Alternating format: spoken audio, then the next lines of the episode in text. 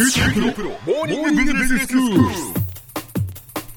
日の講師は九州大学ビジネススクールで組織行動とリーダーシップ論がご専門の松永正樹先生です。よろしくお願いします。よろしくお願いします。えー、モチベーションの構造というテーマでお話をしていただいています。先生今日はどういうお話でしょうか？はい。この番組ではこれまで二要因理論や職務特性モデルなどどんな要素ファクターがモチベーションに作用するのかを説明してきました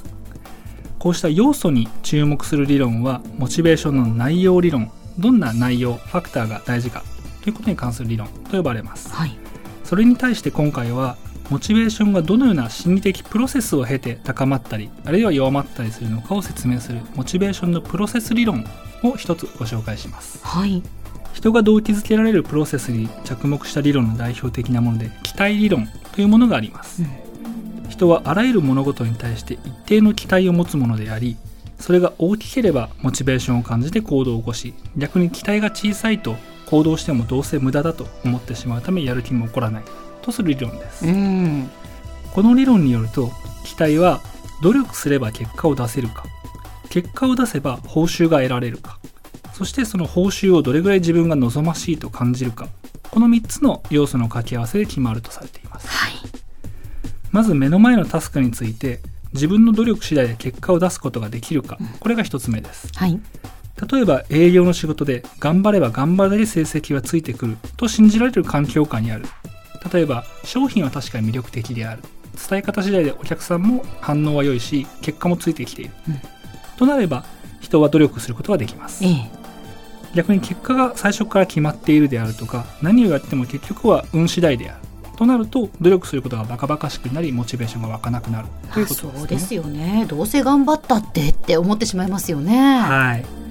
次に挙げられるのが結果をでは出せたとしてそれが報酬につながるのかどうか、うん。いくら結果を出してもそれが評価や報酬に反映されない。となればわざわざ頑張ってまで結果を出そうとは思わないでしょう。例えばバックオフィス系の仕事で所定の業務をこなしてさえいればあとは一律で同じ評価。となると進んで工夫をしたりだとか効率を高めるように努力したりというのはなかなか難しいですよね。逆に頑張っていればきちんと見てくれる人がいる。となればそれがモチベーションにつながっていきます。そうですね。これ大きいですよね。ですね。もう一つ最後に報酬として得られるものが自分にとって魅力的だと感じられるかということもあります、うん、例えば上昇志向が強い人にとっては昇進をしてより上位のポジションにつけることは嬉しい報酬であるかもしれませんが全ての人が必ずしも出世をしたいと思っているわけではありませんよね、はい、ので報酬の種類がその人が望むものにマッチしているかということが最後のファクターになります、うん。期待理論では以上の3つの要素が足し算ではなくて掛け合わせで仕事における期待度に作用するとされています、はい、つまり努力すれば結果を出せるか結果を出せば報酬が得られるかそしてその報酬を望ましく感じるかという3つの問いがいずれか1つでもノーゼロであるとなると掛け合わせなので全体もゼロになって期待がしぼみモチベーションが湧かなくなるというふうに言われています。どれか1つでも欠けていればダメなんですね。ご想像していただくと分かりやすいかと思うんですけども、うんうん、頑張れば確かにあの成績がついてくる、うん、で成績が出ると評価もされる、うん、評価の結果というのは出世であると。ただ自分は出世を必ずしも望んでないとなるとなかなか最初のところも。そうですね。じゃあまあ努力しなくてもいいかなって思いますね。そこじゃないと、自分が求めていると、なってしまうと。ということでこの理論をメンバーのモチベーションを喚起したいリーダーやマネージャーの立場から捉えるとどうなるか、うん、まず個々のメンバー一人一人のことをよく知る必要があります、はい、彼女ないし彼が何を望ましいと思っているのかどんな報酬がその人にとって嬉しいものであるのかを見極めることが必須となります、うん、例えば管理職に興味がなくてむしろ個人のスキルを伸ばして専門領域のプロフェッショナルとしてキャリアを追求したいと強く思っている人に対して頑張ればたくさんの部下を従えるマネージャーに抜擢するよ頑張って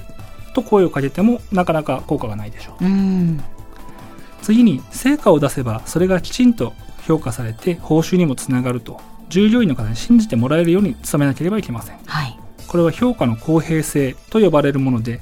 誰が評価するのかどのような基準で評価がなされるのか。基準そのものとその運用に納得感があるか。ということが影響してきます、うん、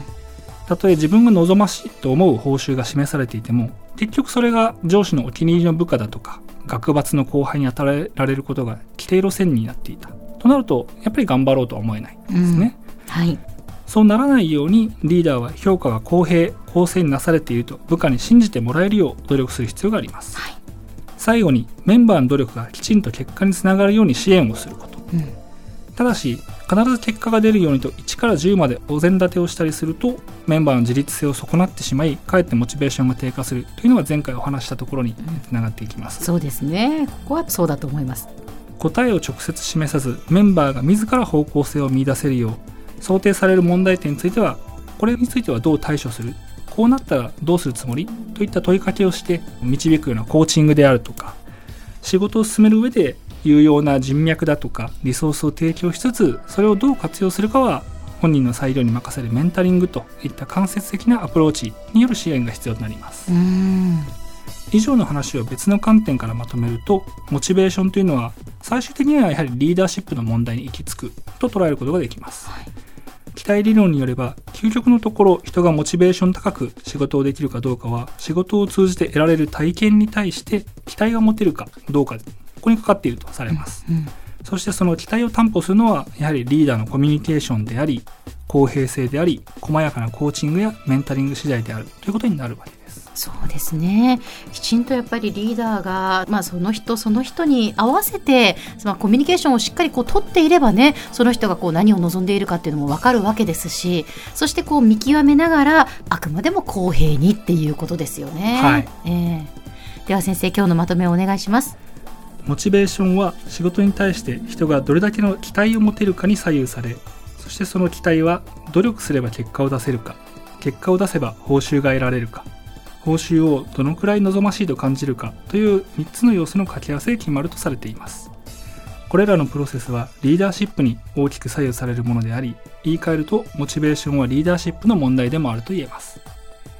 今日の講師は九州大学ビジネススクールで組織行動とリーダーシップ論がご専門の松永正樹先生でした。どうもありがとうございました。ありがとうございました。さて QT プロモーニングビジネススクールはブログからポッドキャストでもお聞きいただけます。また毎回の内容をまとめたものも掲載していますのでぜひ読んでお楽しみください。QT プロモーニングビジネススクール。お相手は小浜もとこでした。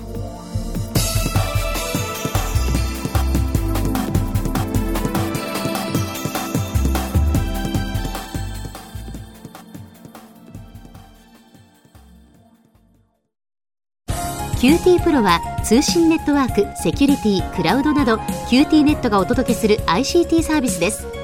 九州中に展開した光ファイバー網を基盤に一番身近なビジネスパートナーとして九州の企業自治体の皆様をサポートします。詳しくは QT プロで検索を。